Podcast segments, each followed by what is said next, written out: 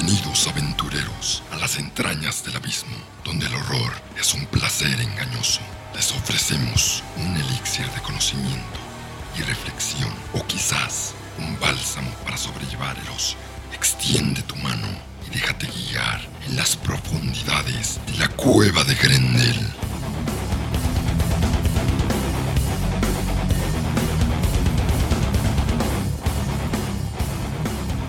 Mucho gusto aventureros, soy Andrés Rodríguez, la voz principal de la cueva de Grendel y presentamos o continuamos con la sección de anime aquí en la cueva de Grendel, donde pues vamos a hablar, reflexionar, analizar de estas caricaturas, de estas animaciones, historietas, historias, mangas que han tenido una trascendencia más allá de su cultura, que han impactado en el mundo de Occidente como lo hacen en Oriente de día a día. Estamos hablando que este entretenimiento japonés inspiró a, Corea a crear sus manguas, inspira a muchos creadores a lo largo del mundo en hacer sus cómics con un estilo de anime o literal hacer un manga tal cual. Y es que es lo que vamos a hablar en el episodio de hoy. Hacer esta comparativa, este, este contraste, esta influencia bilateral que tiene Oriente con Occidente y Occidente con Oriente. Porque es muy curioso, para mí o para mi persona, escuchar a, un, a una persona de Estados Unidos, a alguien de, Inglaterra, alguien que hable inglés, que hable de, de cosas de anime, nomás no lo tolero no me parece real, me parece muy fake, me parece una, una, una visión muy, ah, no sé, este, atrofiada de lo que realmente puede llegar a ser el anime. Siento que el interés o el intento de, interpretación que, que, tienen los latinos y España, siento que tienen una, una esencia más vinculada con, con Japón y no necesariamente desde un punto histórico, sino que tal vez esa cultura se traspapela de una manera más eficiente, más orgánica.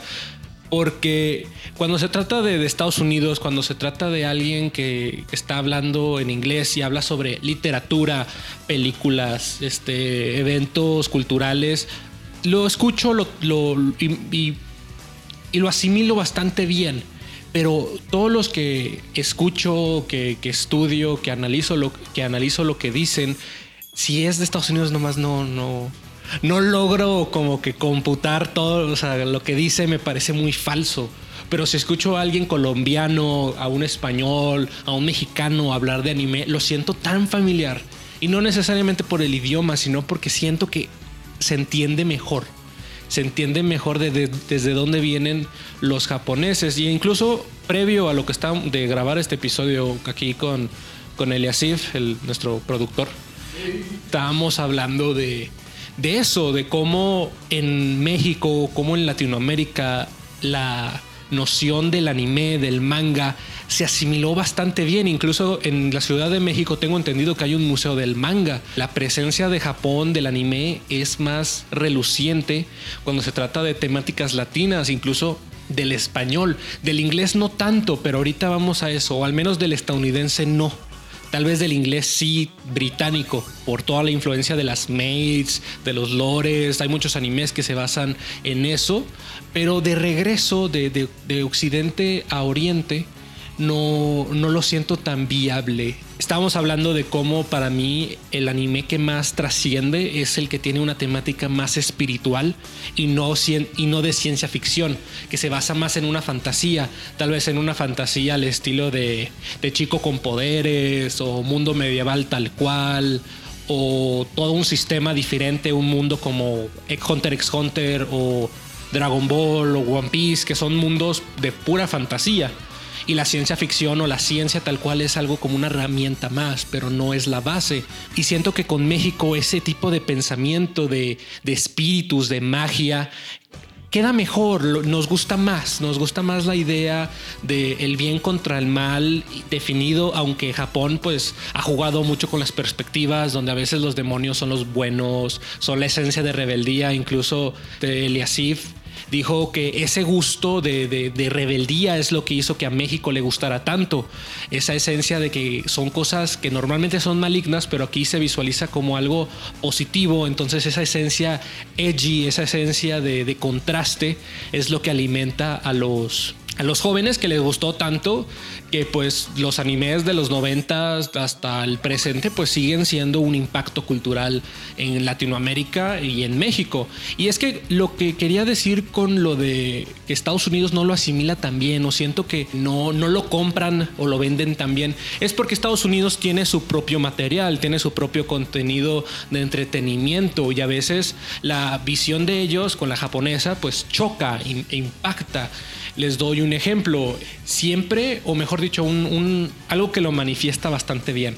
En Estados Unidos están la WonderCon, está la Comic Con, están diferentes este, convenciones, pero el centro de todo ello, el meollo, es el cómic es el entretenimiento que produce Estados Unidos, desde Hollywood hasta las producciones, las casas productoras, este, las, las network de Estados Unidos, tanto de animación como de, de, actores live action. Pero el cómic siempre está presente. El cómic es algo que se vende constantemente y la producción de esta. En México, los cómics tienen un apartado pero el manga y el anime, pues está el Otaku Fest, está, está, el Animex, está el Otaku Fest, está la, la CJCM, Convención de Cómics y Videojuegos y cosas por el estilo. Pero el anime siempre es lo principal. Se identifica de esa manera, ¿sabes? Que la gente que hace cosplays lo hace de personajes de, anime, de manga, casi no de, de héroes de DC o de, o de Marvel. Hay un apartado, como ya dije pero no se asimila de esa misma manera. Hay una identidad casi propia por parte de México. E incluso cuando se trata de creaciones propias o basadas, eh, podemos dar estos dos ejemplos. Está Onyx Equinox, que es el nuevo anime basado en culturas mesoamericanas, que lo pasan en Crunchyroll. No sé si Webtoon tiene algo que ver. Según yo no, según yo es una producción totalmente de Crunchy, pero si ese anime fuera más japonés y fuera de una productora creada o de un, de un manga tal cual, te la crees. Ya ha habido ejemplos de, eso. Hay un anime que no me acuerdo cómo se llama, Río, los, algo 6, tenía que ver con, algo de los 6. Era eso, era, una, era un anime basado completamente en, en cultura mexicana, bueno, no mexicana entre comillas. ¿De Netflix? No, no, no, no. Este, ese hasta eso es más cómic que cualquier otra cosa. Pero eso es un buen ejemplo de animación. El, esto, eso es un anime que salió como hace unos 4 o 6 años, que se trata de una leyenda, los seis héroes y, y los monstruos tienen un diseño muy mesoamericano. Parecen de que nahuales y cosas por el estilo.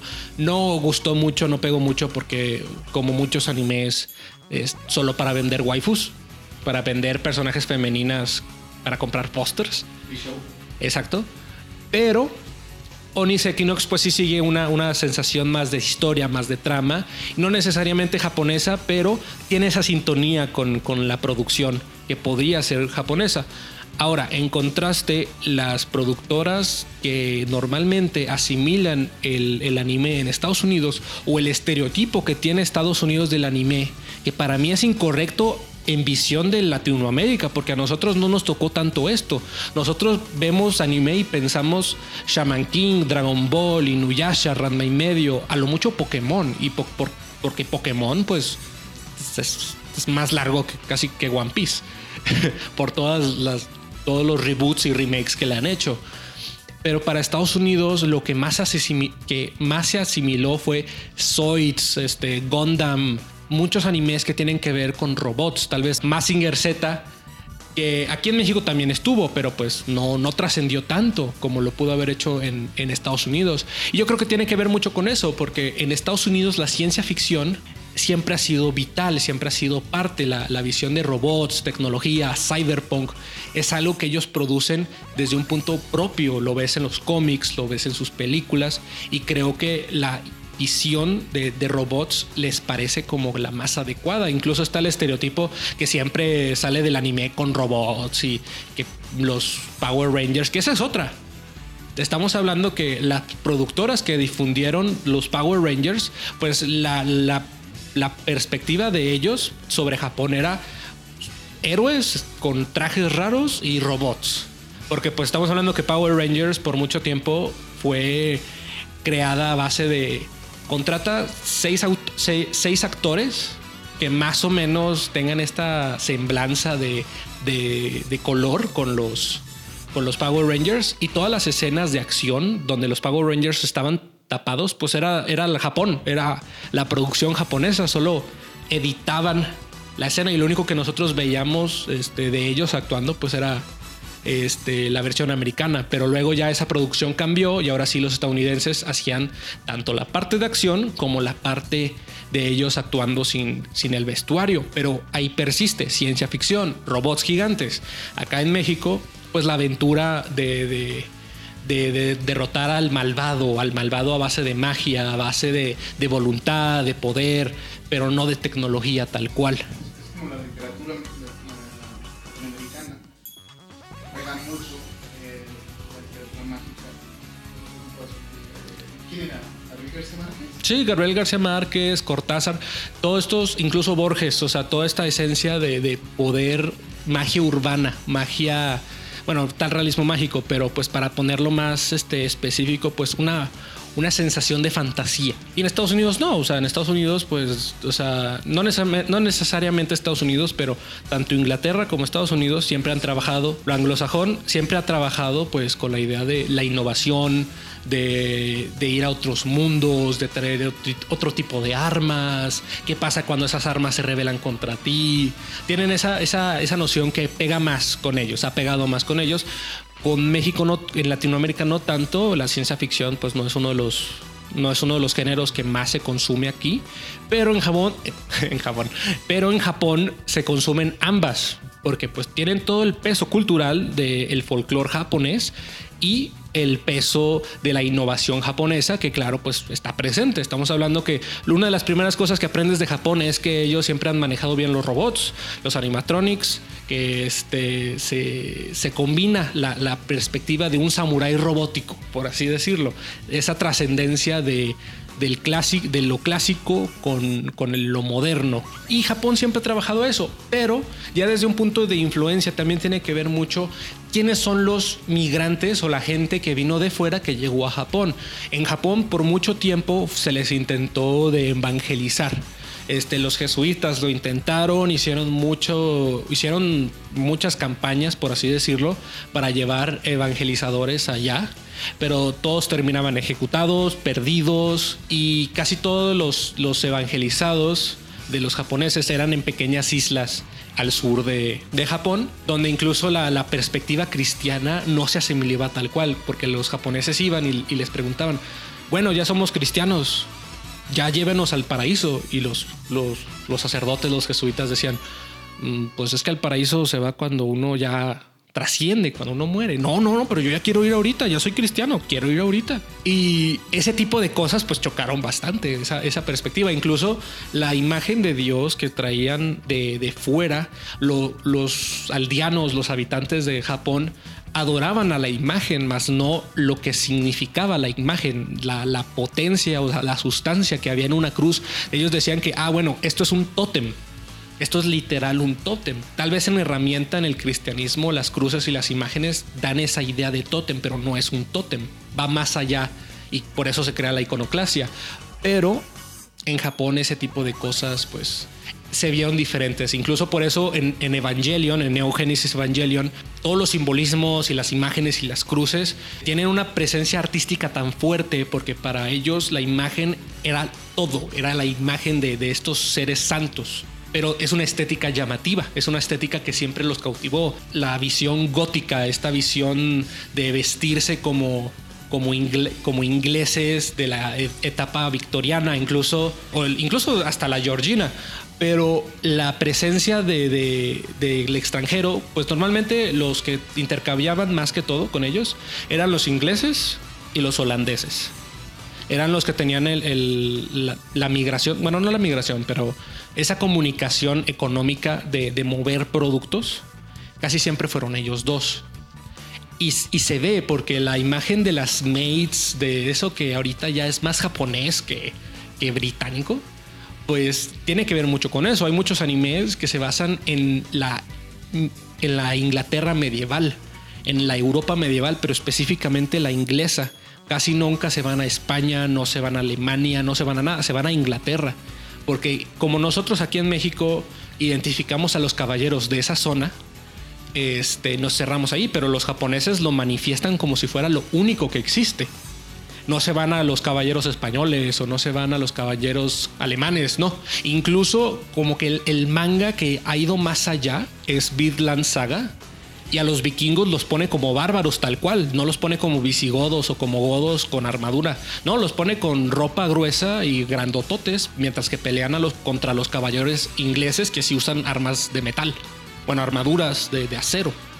Entonces ese tipo de cosas, pues vemos que a los japoneses se romantizaron la imagen de, de los caballeros, pero desde un punto totalmente británico, como Estados Unidos agarró a los japoneses como los creadores de robots gigantes y tan y como aquí en México, pues son los que pelean contra los demonios o que usan el poder del demonio contra el mismo demonio o los ángeles y cosas por el estilo. Cada nación asimiló esta cultura de una manera diferente y viceversa. Y les digo que a veces hay, hay cosas muy curiosas, hay cosas que realmente este, llaman la atención de cómo los japoneses ven al mundo.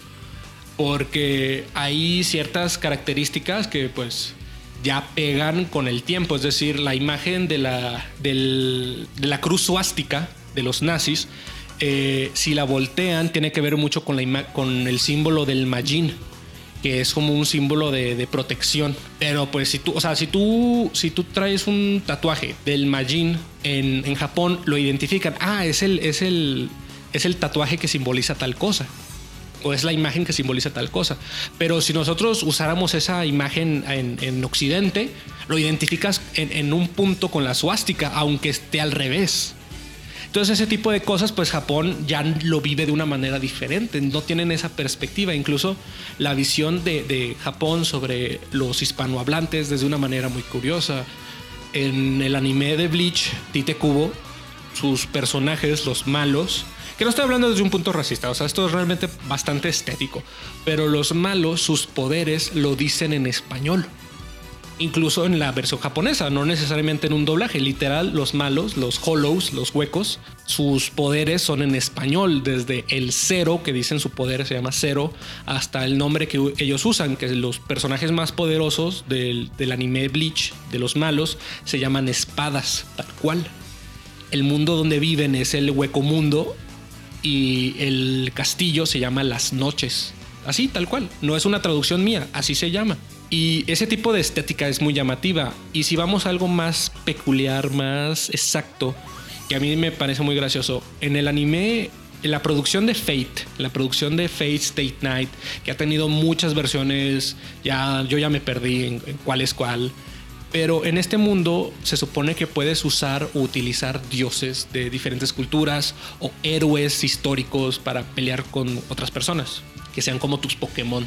Y en, último de los, en uno de los últimos Fates salió Quetzalcoatl. Y Quetzalcoatl es una mujer, pues, atractiva, dibujada bien, rubia. Ahí bueno, técnicamente Quetzalcoatl se supone que era blanco, pero pues ahí, quién sabe cuál fue la idea.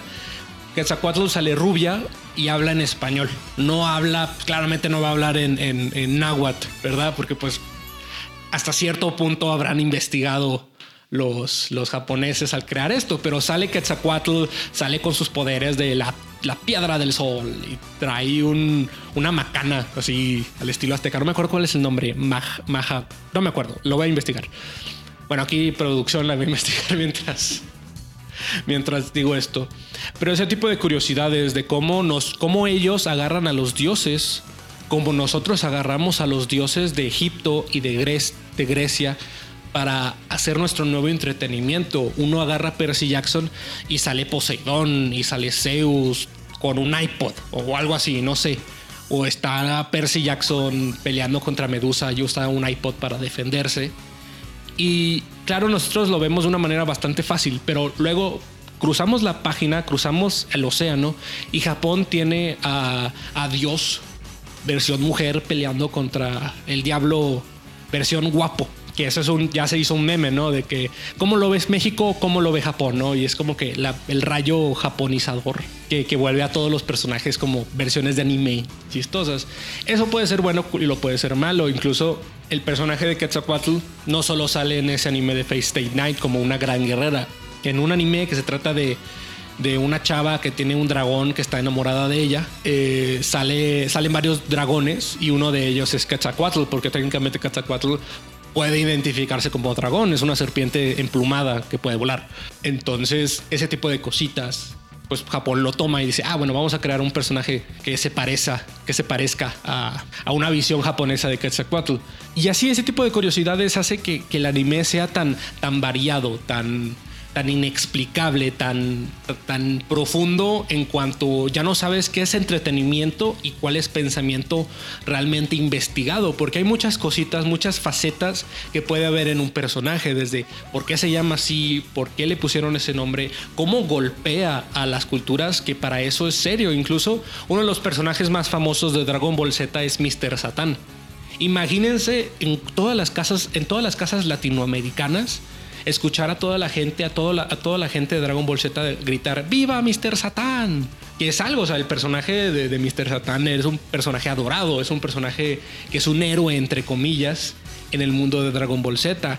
Tanto así es tan choqueante que en la versión doblada de Estados Unidos le pusieron Hercule, así de Hércules porque no podían escuchar a Mr. Satan. Y aquí en México nos, nos valió mucho. O sea, nos, nos, nos, tocó verlo tal cual. Tiene que ver mucho porque muchos de los animes que llegaban a, Latinoamérica primero pasaban por el filtro de 4Kids, que 4Kids pues era una casa de difusión que también sucedía en, en Estados Unidos. Entonces, desde cigarrillos que se transformaban en, en paletitas porque pues, no podían verse los personajes fumar. Es como se asimilaba a la cultura japonesa y los japoneses hacen lo mismo. Ellos asimilan la cultura occidental y lo transforman en su entretenimiento, desde crear dioses aztecas que parecen modelos de Victoria's Secret hasta hacer que un personaje eh, de, de afrodescendencia sea grandote, musculoso y con los labios este, carnosos como lo puede ser Mr. Black en, Dragon Ball Z u otros personajes a lo largo de, del anime, de cómo ellos asimilan a estas, a estas culturas. Incluso hay películas japonesas que son películas de clasificación B, o sea, de, de fase B, de esas que son basura, Sharknado, ¿a de cuenta? Donde hacen blackface los japoneses. Y es la cosa más incómoda de ver, porque la hacen de una manera tan racista y no sé si excusarlos o algo, pero es, es, interesante cómo los japoneses lo asimilaron, cómo los japoneses ya no les importa tanto la censura, porque ellos tienen su propio manejo de la censura, saben qué, qué censurar y qué no, saben qué va a llamar a la gente y qué no, que es el fanservice, la cantidad de sangre y ese tipo de detallitos. Yo creo que los mejores animes que han manejado de, de saber cómo captar la esencia de la de la presencia occidental en Oriente es Helsing Ultimate y Berserk. Helsing Ultimate pues es un, es, es un manga y un anime basado en la historia de, de, Drácula, donde el personaje pues técnicamente es Drácula, pero con el nombre al revés, Alucard. Y este es parte de esta organización llamada Helsing. Y se llama Helsing por Van Helsing donde pelean contra nazis vampiros y hombres lobo y brujas católicas y se hace la, última cruzada, la, única cruzada que nunca logró la Iglesia Católica fue llegar a Inglaterra cuando ésta se volvió protestante y en, Helsing lo hacen y es la cosa más macabra que puede suceder. El otro, pues Berserk, que es un anime, bueno, es un manga totalmente medieval, es un estilo de historia medieval con caballeros, dragones, monstruos y demonios. Hacen una conjunción bastante interesante, pero pues lo interesante aquí es que los reinos que, que existen en Berserk están muy basados en cómo sucedió la historia en en el siglo XIV, en el siglo XV, donde estaba la guerra de los 100 años entre Inglaterra y Francia. Incluso uno de los reinos se llama los Tudors, que pues esa es una, una rama monárquica, una, una dinastía inglesa que pues duró bastante tiempo Incluso este, cuando estos dos reinos están peleando en Berserk, luego llegan los árabes, que es como sucedió en la historia. O sea, mientras que los, que los reinos europeos estaban en, en, batalla constante, ya sea por territorio o por creencia religiosa, los árabes, los moros, los musulmanes llegaron desde el norte de, de África y se fueron hacia Europa y traspasaron por España, Portugal y se, quedaron ahí por casi medio siglo, creo que por dos siglos, no me acuerdo. Pero ese tipo de, de historia, ese tipo de detalles están en Berserk porque ellos, el autor así asimiló la historia europea, así quiso contarla. Como yo puedo ponerme a investigar sobre samuráis y los samuráis que yo voy a hacer van a tener una influencia mexicana o al menos una influencia latinoamericana sobre cómo trabajan ese tipo de, de cosas. Y ha sido bastante difícil que este tipo de dos culturas se mezclen por morbo, por estigmas religiosas, porque como dije, en Japón el cristianismo nunca se asimiló tal cual. Entonces series para niños como lo fue Devilman, este, no iban a transmitirse en Occidente de la misma manera. Incluso Devilman se tuvo que censurar bastante por la cantidad de gore y blasfemia que pudo haber tenido. Luego ya se hicieron adaptaciones que estaban mejor basadas en la idea original de Devilman, como puede ser Devilman Cry Baby o la ova anterior a esa que creo que es El infierno de Dante, algo así, no me acuerdo. Dante es algo. Pero ese tipo de contraste hace que el anime tenga una sustancia, unos frutos diferentes a todo lo que se puede ver en Occidente y también nos, eh, nos da a entender cómo ellos nos ven a nosotros y nosotros los vemos a ellos. Se acabó el tiempo. Las sombras asimilan tu piel, tu carne y alma. Vete antes de ser consumido. Nos veremos otra vez. Ya conoces el camino.